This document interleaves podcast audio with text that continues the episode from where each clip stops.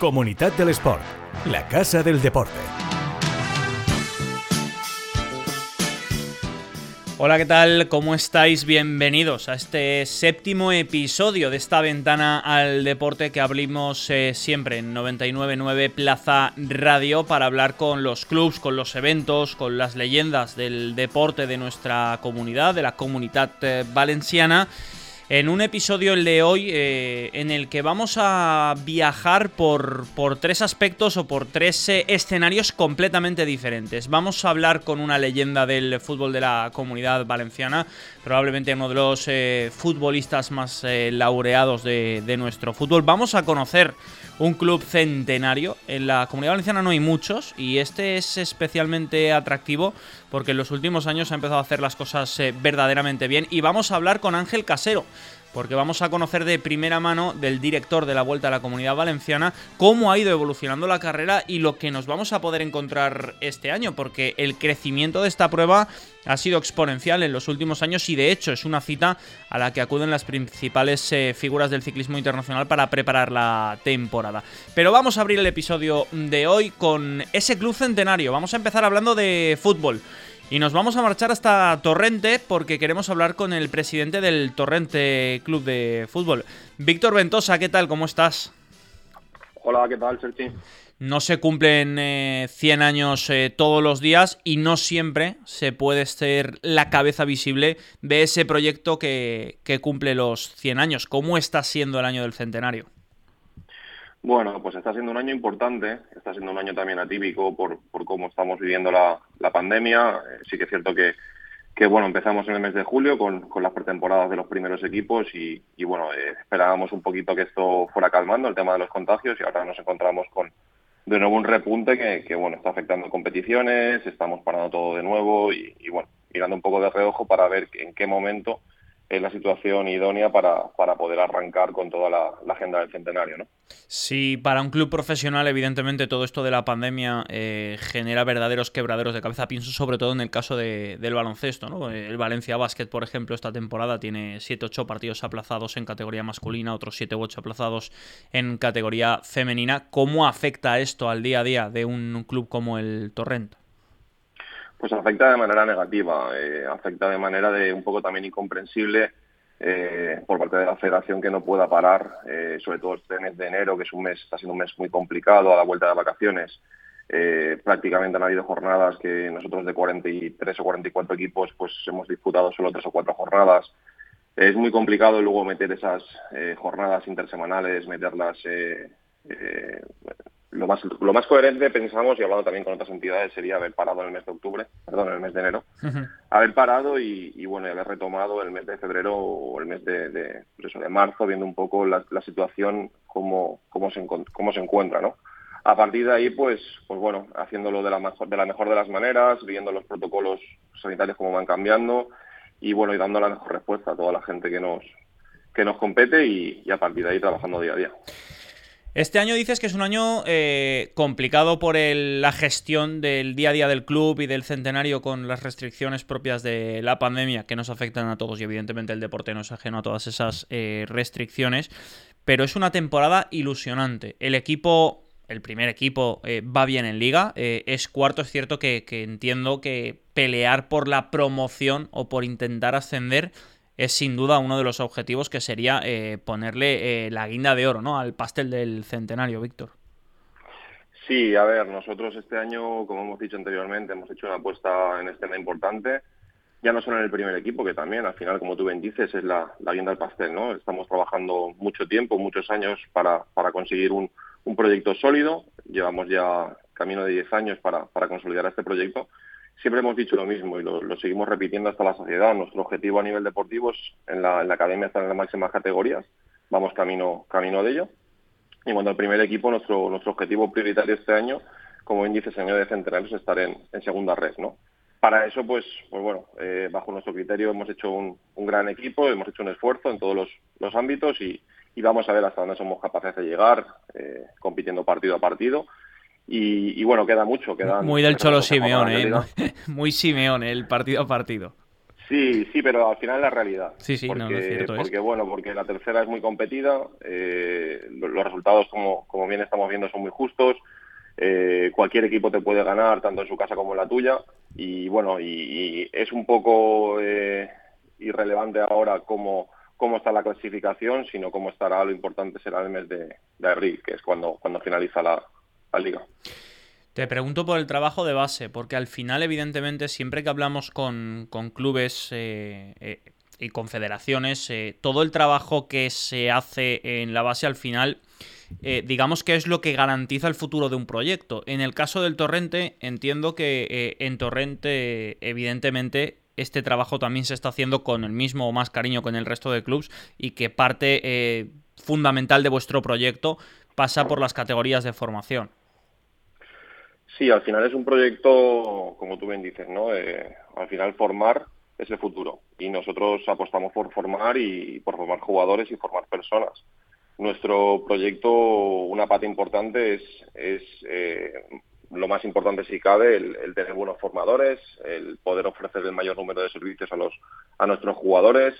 Ten en cuenta que estamos hablando de un volumen importante, Estamos hablando de, 800 jugadores. Estamos hablando de uno de los clubes referencia, no solo en Valencia, en la comunidad valenciana. Evidentemente, descartando siempre, yo siempre lo digo, eh, Hércules, Elche en Alicante, quizá Castellón, Villarreal Roda, por ponerlo también en ese cajón en Castellón, Valencia Levante en Valencia, dejándolos un poco aparte por lo que implica la estructura de, esos clubes, probablemente Torrente eh, en esa segunda línea sea uno de los eh, punteros a nivel autonómico, sin lugar a dudas y trabajamos para ello, ¿no? Trabajamos para dar respuesta día a día a esos colectivos. Eh, todo lo que no sea estar en escuelas, en clubes profesionales, nosotros tenemos que ser la mejor opción y trabajamos diariamente con nuestros técnicos, con nuestra captación, coordinación, dirección.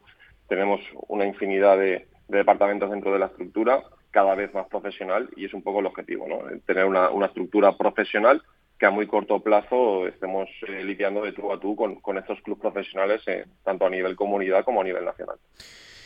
Y la última que te pregunto, eh, evidentemente el presente lo tenemos claro, mira, me quedan dos. la primera, antes de, cerrar, te pregunto por la sección femenina. Estamos viendo en los últimos años un crecimiento imparable del fútbol femenino y un reconocimiento social y mediático al, al deporte de las mujeres que ya era hora de que llegase, por cierto, y el Torrente no se ha quedado atrás en eso tampoco. Sí, estamos en la obligación. Al final llevamos un tiempo dándole vueltas a ver cuál era la mejor opción. Hemos encontrado la opción idónea, eh, tenemos eh, sección femenina, además de que hemos sido también en parte pioneros eh, introduciendo una modalidad del futsal junto con el fútbol. Y, bueno, es una sección que estamos muy ilusionados, estamos muy contentos de tenerla y que estamos trabajando también duro para, implementarla, para seguir dando servicios y para que esta sección crezca a la altura en un futuro de que el fútbol, masculino, ¿no? Al final es un servicio un servicio más importante y, bueno y contentísimos de que se pueda conseguir el año del centenario. Y la última ahora sí, ¿dónde ves al Torrente Club de Fútbol en 10 años? ¿O dónde te gustaría verlo?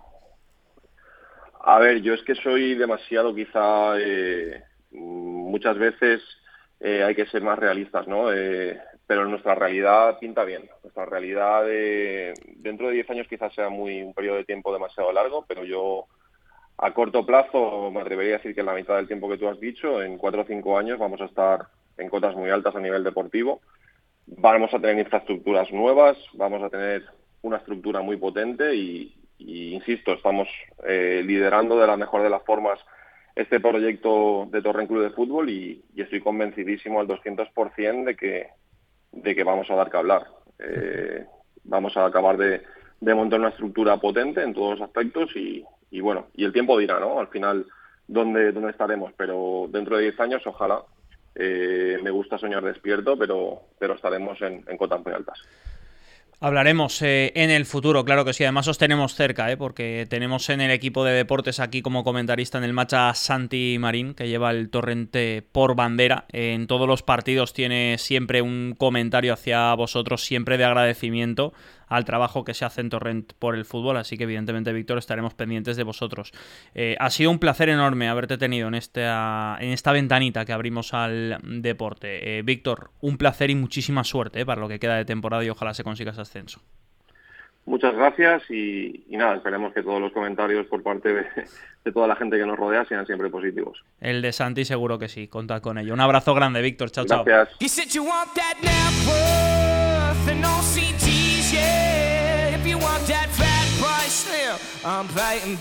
Comunidad del Sport.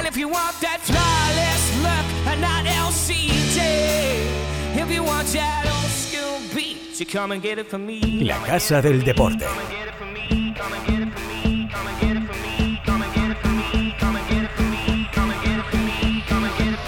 El podcast que da visibilidad a quienes más la necesitan. Manos de Rafa Alarcón para los separadores, que son una auténtica delicia, también al servicio de comunidad del Sport para abrir este espacio, este bloque en el que vamos a conocer uno de los eventos que marcan el calendario deportivo en la comunidad valenciana. Y es la Volta Ciclista, la comunidad valenciana. Y para eso tenemos al otro lado ya a su director, Ángel Casero. ¿Qué tal? ¿Cómo estás? Pues imagínate, a nada de empezar y súper nervioso, ¿no? Pero bueno, pues a su vez contento por tener ya una pequeña normalidad en esta edición. ¿Se gestiona mejor los nervios como director de carrera o como cabeza visible de un proyecto como este? ¿O cuando tienes que subir un puerto de montaña jugándote los duros, como diría aquel? Se gestiona mejor encima de la bici, la verdad. Porque es lo que hemos hecho durante muchísimos años y, bueno, sí que es cierto que ahora ya eh, esta va a ser la séptima vuelta que organizamos el, grupo humano que está conmigo y, ahora ya se ve ya de otra manera, ya cada uno sabe lo que tiene que hacer y es mucho más fácil, entre comillas. ¿Cómo ha cambiado la vuelta a la comunidad valenciana desde que llegó Ángel Casero ahora? Porque se ha convertido en una cita importante para las primeras figuras del ciclismo del pelotón internacional que vienen a Valencia para arrancar la temporada. Bueno, yo creo que es importante haber sido ciclista para, para intentar hacer una vuelta cómoda, eh, sencilla para, hablo con el tema de traslados, un recorrido en el cual el que pueda venir a disputar la vuelta pueda disfrutar y el que venga a entrenar con unos objetivos un poco más lejanos pueda entrenar con total tranquilidad, ¿no? Así que eh, yo creo que es esa mezcla la que hace que cada vez quiera venir gente más importante a, correr eh, esta gran cita del ciclismo internacional. ¿Qué vamos a poder ver este, este año en la edición de 2022? Pues eh, hemos hecho un recorrido bastante nervioso en sus primeros cuatro días, porque el primer día tenemos eh, una llegada inédita en Sierra Espadán, en la cual pues no van a tener prácticamente un metro de llano, aunque el final no es, no es tan duro como, como la tercera etapa, la segunda, la segunda etapa, eh, lo mismo, con la llegada a Torrent, les hemos puesto un puertecito de dos kilómetros con rampas bastante duras a falta de 15 kilómetros para meta. La tercera, que es una etapa reina, con ese camino de tierra o famoso este rato, que, va a unir dos puertos de montaña con rampas eh, que llegan hasta el 18%. El cuarto día, la llegada a Torrevieja, eh, que podemos tener viento de, costado y el último día pues eh, un paseo por así decirlo de 92 kilómetros con llegada a Valencia con salida en Paterna en el cual se prevé sí que un sprint masivo a más o menos 48 kilómetros de hora de media no o sea que va a ser una vuelta sin descanso y la vamos a vivir con intensidad, claro que sí. Eh, Ángel Casero, eh, ya buscamos el hueco para hablar contigo también en este espacio, a ver cuándo lo cuadramos y podemos eh, explayarnos largo y tendido sobre tu carrera como deportista, tu faceta como director de carrera, que, nos, que queremos conocerla, queremos que, que los oyentes sepan qué hace Ángel Casero pero sin duda alguna ahora eh, lo principal es que salga bien la vuelta, así que muchísima suerte para esta edición. Muchísimas gracias y hablamos en cuanto pase la vuelta. Comunidad del Sport, la casa del deporte.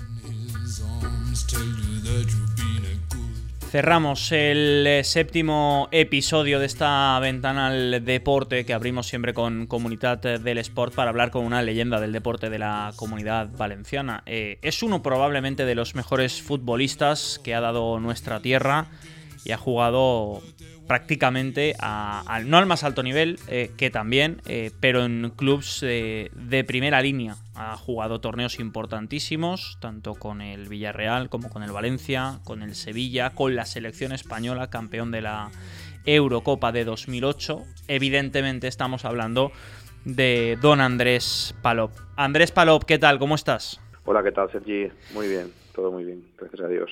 ¿Cómo o qué balance haces ahora de toda tu carrera como jugador? Es decir, pasan los años y siempre me gusta empezar hablando con, vosotros con ese balance, ¿no? Desde que te pones los guantes por primera vez hasta que decides retirarte en el Bayer Leverkusen en, en Alemania. Bueno, pues yo valoro esa, esa etapa como, como de estar muy orgulloso de mí mismo, ¿no? Es decir, es cierto que, que bueno, que cuando eres pequeño pues sueñas con con bueno con, seguir creciendo con, formarte como, como, futbolista y como persona y, bueno y, pero nunca si tienes ese sueño de, poder llegar a esa, al, máximo no pero sabes que es muy complicado muy difícil porque somos muchísima gente que, que, perseguimos ese mismo sueño no pero bueno luego como va transcurriendo los los años y, te vas eh, pues bueno eh, te vas asentando en, en el fútbol y te vas creciendo y vas subiendo escalones y, y bueno, y, teniendo situaciones ya profesionales y tener la suerte de poder estar en, grandes equipos, pues la verdad que, que, bueno, cuando he hecho la vista atrás, pues me siento muy orgulloso, me siento muy orgulloso porque nadie me ha regalado nada, lo he tenido siempre bastante difícil y, y eso es lo que más me enorgullece, ¿no? Que a base de trabajo, de, de ser honesto, de, de competir, de, tener ambición, de nunca conformarme con lo que había hecho, seas fuera bueno o malo, simplemente pues eh, tener un buen, una buena cabeza para, para seguir trabajando al máximo nivel.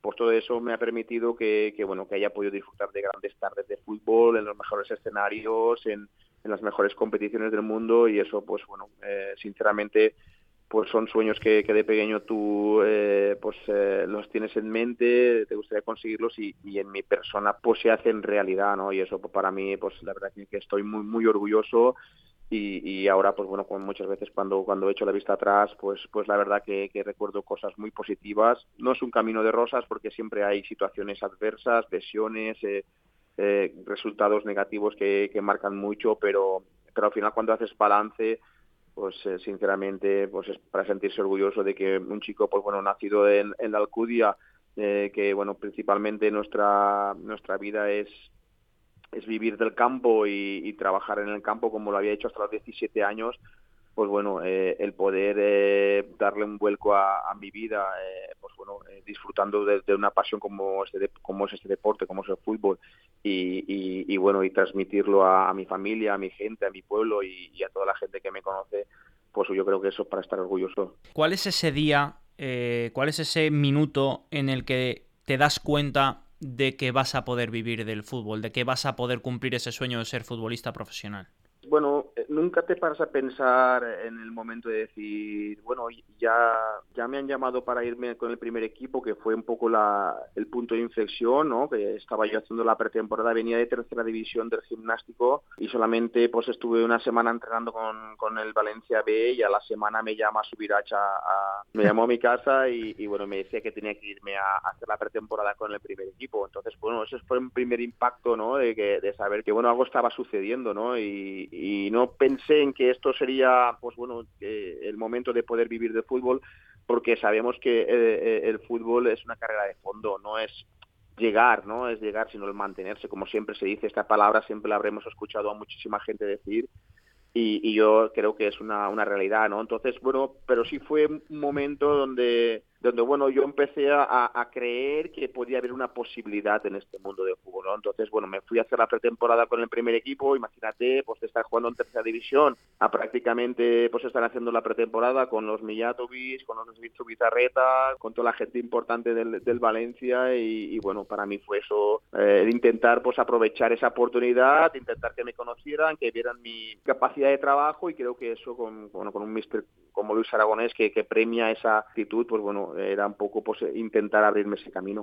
Luego coincidiste con él también en la, en la Eurocopa en, en 2008. Palop estuvo allí en el momento en el que cambia todo para el fútbol español. ¿Qué recuerdo tienes de, de aquella Eurocopa? Sí, eh, a nivel de a nivel de eh, particular, primero me gustaría destacar que, eso fue el culmen de, el culmen de toda la, mi carrera, ¿no? Es decir, yo no había ido nunca a la selección eh, española en ninguna categoría, ninguna categoría había podido disfrutar. Había momentos donde jugué bastantes partidos en el Valencia y parecía que en ese momento era Camacho el, el seleccionador y sonó mi nombre para la selección, pero sí es cierto que estaba muy protegida esa portería porque habían grandes porteros y era muy difícil poder meter cabeza, ¿no? Era muy complicado, eh, pero no pude en ninguna categoría poder eh, poder disfrutar de una de una convocatoria de la selección y bueno, me vino con 34 años donde prácticamente pues esa carrera ya está tocando su, su, pico y, y, sí es cierto que, que, bueno, que me vino esta esta oportunidad de Luis Aragones para ir de tercer portero a la Eurocopa y bueno, es cierto que no pude debutar en ningún partido, no pude tener esa, esa sensación de saber qué, qué se siente cuando debutas en la selección española, pero bueno,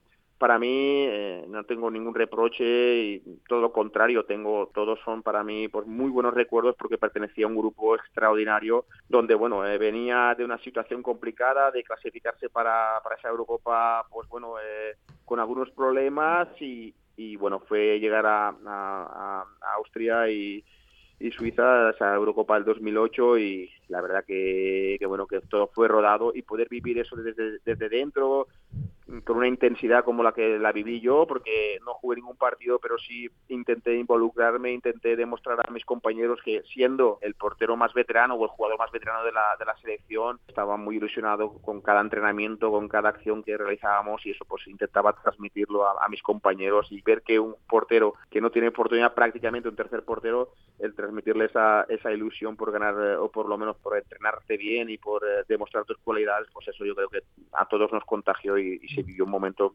inolvidable. ¿Qué se lleva peor o qué es más fácil de gestionar? ¿La vida de futbolista, la vida de entrenador o la vida de padre de futbolista? Bueno, todos tienen sus, puntos de, diferentes, ¿no? Cuando estás tú jugando, evidentemente siempre puedes hacer algo. Cuando estás de entrenador, quizá, bueno, puedes hacer algún cambio. Pero cuando eres padre de futbolista, tengo la sensación de que se vive con una tensión diferente, ¿no? Con, las ganas de que salgan las cosas bien, de... Sí, sí, está claro que cada situación es diferente. Yo creo que la más sencilla para, para mí fue la de la de ser jugador, porque la de ser portero, pues bueno, dominaba mis, mis cualidades, controlaba todo lo que estaba a mi alrededor y, eso, evidentemente, pues ahí tenía menos nervios, ¿no? Estaba acostumbrado y lo, lo trabajaba muy bien. Después, cuando eres entrenador, pues bueno, estás eh, en manos de, de 25 jugadores que, que, bueno, que ellos, eh, eh, dependiendo de lo que tú les transmitas también, de lo que, del mensaje que les des, de la idea, del, del trabajo que, hagamos cada día, pues ellos van a estar eh, más involucrados o no y, y eso pues también tienes que tener una gestión muy importante y hay una, una situación no de nervios porque controlas y tienes que también transmitir a esos jugadores que estás capacitado para en cada situación en la que te veas dar, dar respuesta, pero sí es verdad que el ser padre de, un jugador o de un portero, eh, pues sí es verdad que pues te pones más nervioso porque ahí lo que quieres es tu hijo, es un poco lo que bueno has vivido tú en un momento dado a, lo largo de tu, de tu vida y, bueno y como tienes tanta experiencia en, en todos esos campos que él está ahora pues, bueno sintiendo, la verdad que eh, bueno pues intentas eh, tener la calma, pero evidentemente lo que quieres es que le salgan bien las cosas solamente por, no porque llegue más alto o más bajo, sino porque le quieres ver, feliz, le quieres ver que disfrute en este deporte, porque como yo lo he hecho tanto, pues me gustaría que en este caso pues, que mi hijo Alejandro pues eh, le gusta también esa, eh, esa, portería y le gusta esas sensaciones, pues que bueno que también las pudiera pudiera pues, tener y, disfrutar, ¿no? Y eso pues ahí sí es verdad que me pongo un poquito más nervioso. Y como entrenador, claro, Palop se retira, Palop decide entrenar, se marcha al Alcoyano, hace las cosas muy bien, se va a Ibiza con el equipo bien posicionado, el equipo jugando bien, hay tensión, vamos a llamarlo X, y Palop sale del Ibiza y entiendo que eh, te sigues preparando para un próximo reto porque Palop quiere entrenar y ha demostrado que está capacitado para hacerlo.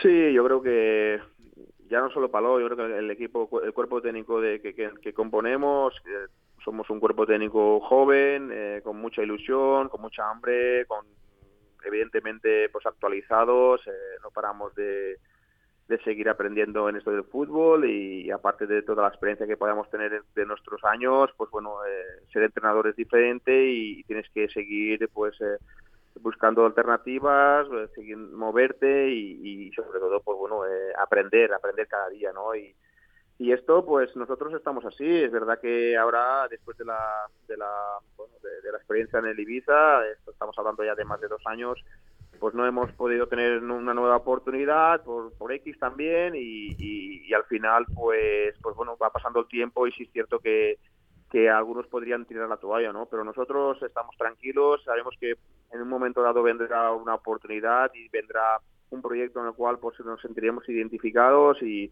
y evidentemente con las dos experiencias que hemos tenido en dos clubes importantes. Es cierto que la Coyano es un club histórico en el cual pues pues quizás el peso era mucho más grande y pudimos eh, hacer una, dos buenas campañas o campaña y media donde el equipo se clasificó sexto. No llegamos a ese playoff que quizás era el objetivo que el club perseguía, pero que bueno, que en un presupuesto 12 pues también es, complicado, pero bueno, nosotros al final eh, estuvimos siempre hasta el final peleando por esa opción, no pudo ser, pero sí nos vamos con una sensación de, haber hecho un buen trabajo.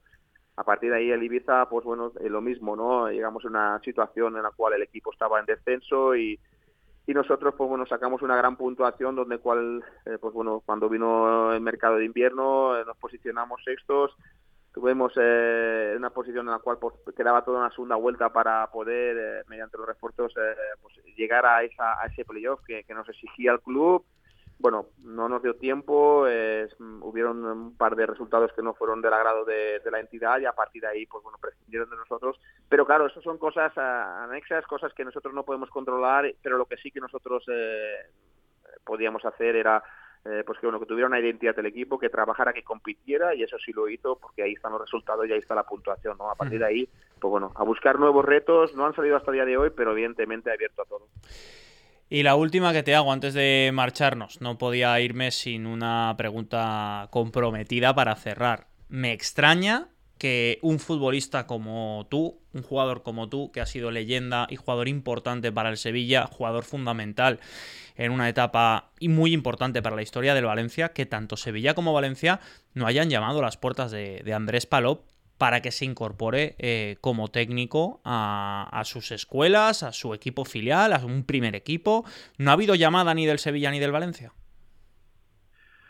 Bueno, han habido contactos, sí han habido contactos en ciertos momentos eh, para más o menos a lo mejor pues, conocerme y ver un poco cómo, cómo respiro, cómo pienso y, tanto pues bueno el Valencia como Sevilla sí han tenido un pequeño contacto conmigo pero bueno al final pues mm, por lo que sea pues no no se ha concretado nada, no, no, no, hemos llegado a negociar en ningún momento nada, ni nada, simplemente ha sido una primera toma de, de, contacto, de conexión, de, conocimiento y, bueno, en definitiva yo entiendo que las entidades son importantes y que al final pues bueno tienen una gran cantera de, de jugadores y de entrenadores y, y, al final pues bueno eh, también pues hay muchos matices ¿no? por, por el medio eh, que, que, al final pues bueno eh, que, se decide tomar una decisión en un camino u otro no al final pues bueno yo siempre estaré agradecido a las dos entidades tan, también al Villarreal porque me dio su, la oportunidad de ser profesional y, y, bueno pero entiendo que, que hayan otras prioridades y que en este caso pues no, no, no se pueda eh, pues bueno, darme esa oportunidad no pero no me desespera la verdad yo simplemente a lo mejor mi camino no, no anda por ahí y anda, anda por otros derroteros. Lo, que sí que tengo la, la, ilusión y la esperanza de que, bueno, de que habrá algún momento de que alguien confíe en mí y, y, nosotros con toda la humildad del mundo y con todo el trabajo, porque no sabemos hacer otra cosa, será pues ir ahí a trabajar y a, sacar resultados. Y si es eh, una entidad cercana a la que conocemos, perfecto, y si no, pues bueno, serán otro, otras entidades que, que, en definitiva el fútbol es muy universal y es muy amplio y podemos seguramente poder ejercer de alguna manera. Andrés Palop, ha sido un placer haberte tenido por aquí. Ojalá podamos hablar en un futuro no muy lejano de entrenador a, periodista. Eh, sé que es una de tus ilusiones que trabajas y mucho nos consta para, poder conseguirlo. Y al final a la gente buena le tienen que pasar cosas buenas y Andrés Palop es un gran tipo, aparte de un tremendo deportista. Y seguro que, que va a llegar ese momento. Andrés, ha sido un placer. Muchísimas gracias. Gracias, Eddie, vosotros por acordaros. Un fuerte abrazo. Un abrazo. Chao, chao. Comunidad del Sport, el podcast que da visibilidad a quienes más la necesitan.